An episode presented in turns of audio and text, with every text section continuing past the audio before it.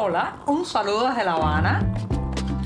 Les habla Joanny Sánchez, cubana, periodista, ciudadana, y les traigo este cafecito informativo recién colado y sin azúcar para despertar.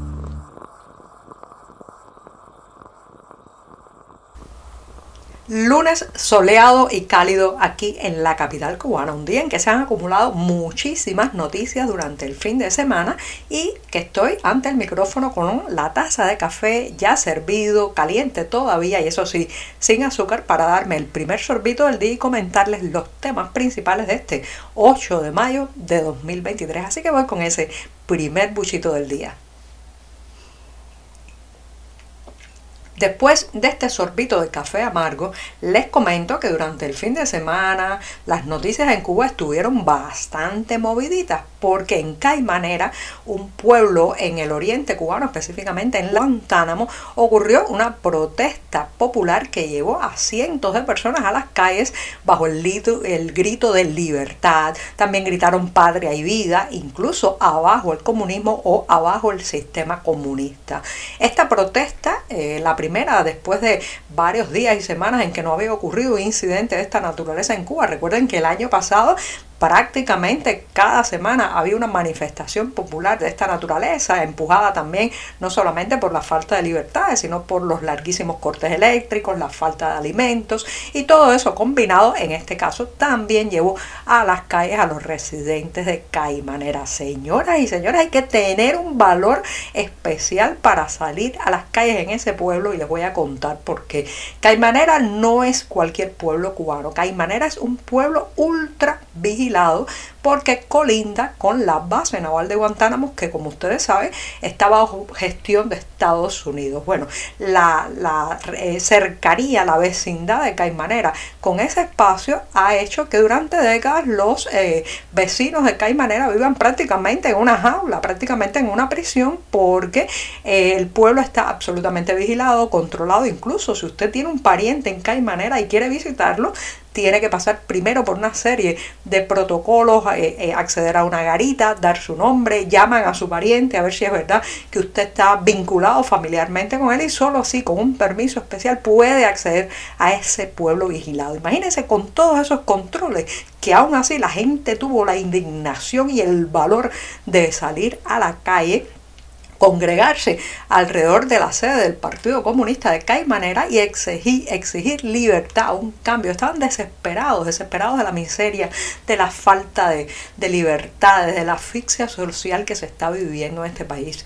¿Qué hizo el régimen cubano? Reprimir, mandó a las tropas, los conocidos como boinas negras, y arrestaron, golpearon a varios de los manifestantes, cortaron el acceso a Internet en todo el país, ¿sí? Como escuchan, en todo el país cortaron el acceso a Internet y después de horas y horas sin decir ni una palabra, el oficialismo ha sacado una versión de que fue algo muy pequeño, que eran solo tres hombres que se habían embriagado y comenzaron a gritar en las calles. Mentira, todos vimos las imágenes a pesar del corte de internet, varios videos lograron eh, salir de este cerco tecnológico y ahí está la gente espontánea, vibrante, pero también indignada, exigiendo espacios, no solamente comida, un plato digno sobre la mesa, sino sobre todo un cambio, un cambio democrático, una apertura, libertad. Lo dijeron alto y claro. El costo para el oficialismo ha sido alto porque incluso los propios simpatizantes del régimen han criticado, uno, que si eran solamente tres borrachos gritando porque todo el país se quedó sin acceso a Internet. Y también han criticado los oficialistas la demora de los medios oficiales en reportar lo que fue ese día, sábado, la noticia más importante sobre Cuba que estaba difundiéndose a nivel internacional y también lo que más interesaba a la gente aquí dentro. Así que Caimanera se lanzó a las calles, hay que tener, reitero, un valor extra para hacerlo en ese pueblo vigilado. Camajuaní, en la provincia de Villa Clara, al centro de esta isla, es un municipio muy peculiar. Es prácticamente el reino, el emporio de la fabricación de calzado de zapatos en esta isla. Y eh, bueno, también se dice que eh, los emprendedores que se dedican al sector en esa zona cubana, pues están, eh, digamos, apadrinados y protegidos también por el propio régimen. Pero no solamente se trata de un pueblo donde se fabrica la mayor parte del calzado que se hace en Cuba, sino que además se están haciendo experimentos de rentar eh, espacios estatales, fundamentalmente cafeterías y restaurantes que hasta hace poco estaban bajo la gestión oficial en manos privadas. O sea, han pasado a manos privadas y es muy interesante lo que está sucediendo en Camajuaní porque si usted camina por sus calles principales podrá encontrarse eh, la escena de pared con pared colindando uno al lado del otro, un restaurante estatal lleno de moscas y sin servicio y otro que ha pasado a manos particulares y empieza a levantar cabeza, empieza a prosperar, empieza a verse ya con una simple mirada que, bueno, pues ya está mejor pintado, hay más ofertas de alimentos, también es absolutamente diferente el servicio y la atmósfera del lugar. Fíjense qué interesante cómo no hay que ir muy lejos para demostrar lo que todos sabemos, que mientras estos eh, espacios gastronómicos están en manos estatales, lo que fomenta en el robo de recursos, el mal trabajo, también el maltrato por parte de los empleados a los clientes y toda una serie de vicios a los que lamentablemente nos hemos acostumbrado con décadas y décadas de centralismo y estatización de los servicios, pero no tienen por qué ser así. En Camajuaní los privados lo están demostrando que pueden cambiarle no solamente el rostro a esos espacios, sino también dar un servicio, eso sí, aguántense con los precios porque en esta isla de la inflación, bueno, aquí hay que salir con miles y miles de pesos a las calles, a la calle para poder sentarse y comer algo en un lugar.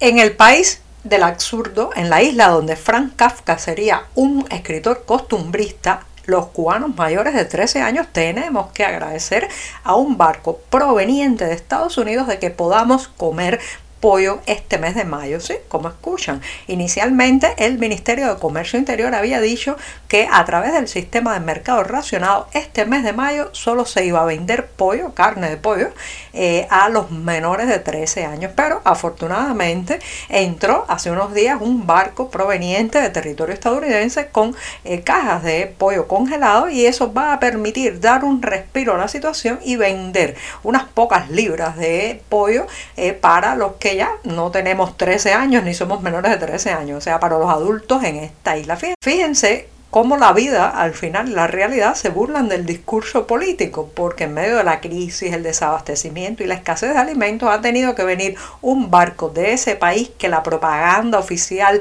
tanto insulta y tanto repudia, ha tenido que llegar una embarcación cargada de pollo desde ese lugar para que los cubanos, los adultos cubanos, podamos comer el producto en este mes que corre. Y para decir adiós a este programa del lunes me voy con la recomendación de un libro del que ya les he hablado en varias ocasiones en este programa, pero que se estará presentando el próximo 12 de mayo en el espacio La otra esquina de las palabras, una tertulia literaria que se hace en la ciudad de Miami, Estados Unidos. Se trata del volumen Cuando salí de Cuba, ¿sí? Cuando salí de Cuba que recoge la historia de los niños del padre Antonio Camiñas que escaparon del régimen de Fidel Castro hacia España entre los años 1966 y 1970 con la ayuda de la Iglesia Católica. Así que ya saben, cuando salí de Cuba se presenta en la otra esquina de las palabras el próximo 12 de mayo. Los detalles del lugar y la hora los pueden encontrar en la cartelera del diario digital 14 y medio. Ahora sí que me despido hasta mañana martes, que la semana informativa todavía es muy, muy joven. Muchas gracias. Por hoy es todo. Te espero mañana a la misma hora. Síguenos en 14medio.com. También estamos en Facebook, Twitter, Instagram y en tu WhatsApp. No olvides, claro está, compartir nuestro cafecito informativo con tus amigos.